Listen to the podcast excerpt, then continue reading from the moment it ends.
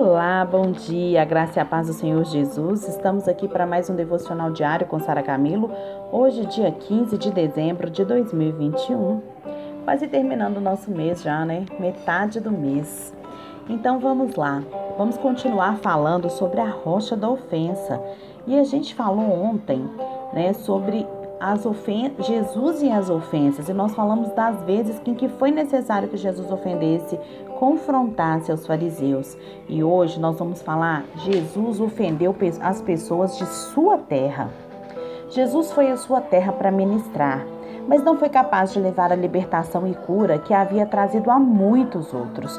Veja o que aconteceu lá em Mateus, capítulo 13, versos 55 a 57. E diziam: Não é este o filho do carpinteiro? Não se chama sua mãe Maria seus irmãos Tiago, José, Simão e Judas?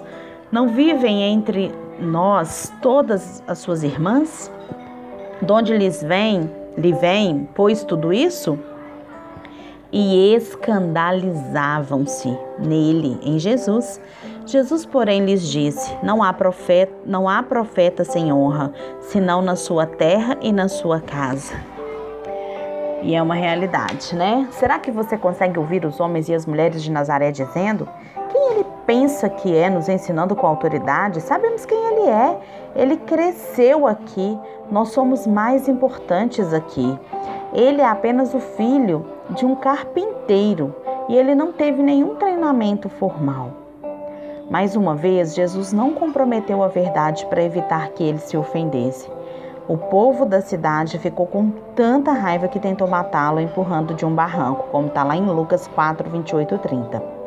Mesmo quando a sua vida estava em perigo, continuou a falar a verdade. Como precisamos de mais homens e mulheres como ele, né, gente? Atualmente, como Jesus, que tem coragem de falar a verdade. Também Jesus ofendeu seus próprios familiares. Olha só, em Marcos 3, 21. Vamos lá. Até mesmo os de sua própria casa foram ofendidos por Jesus.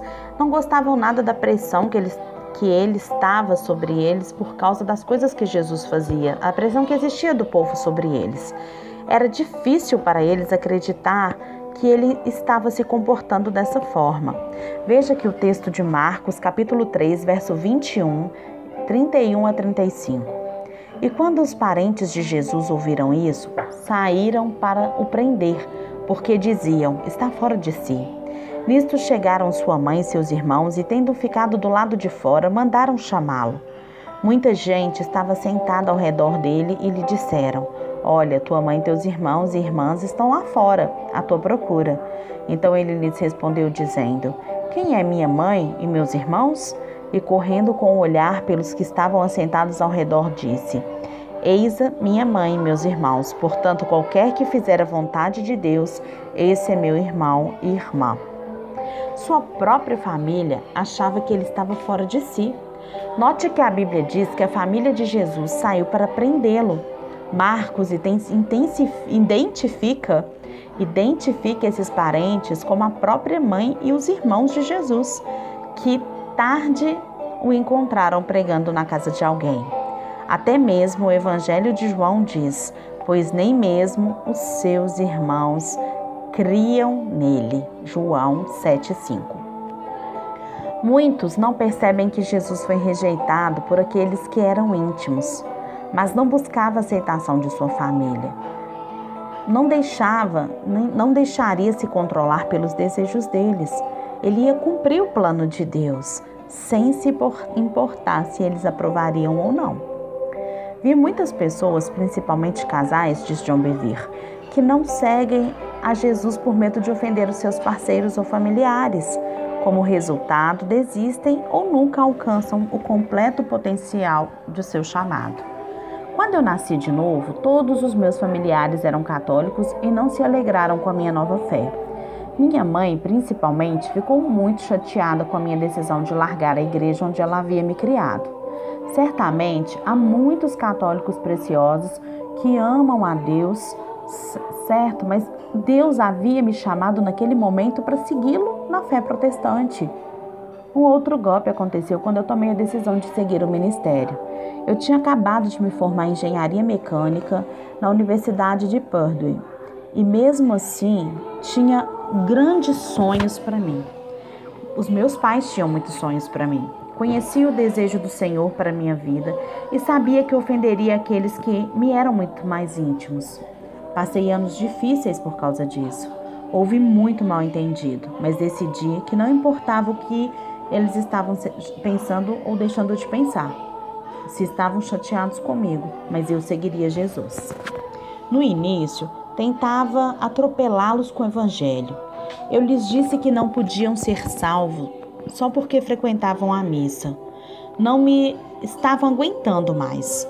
Eu não fui sábio, então Deus me instruiu a levar uma vida cristã digna e deixá-los ver minhas boas obras.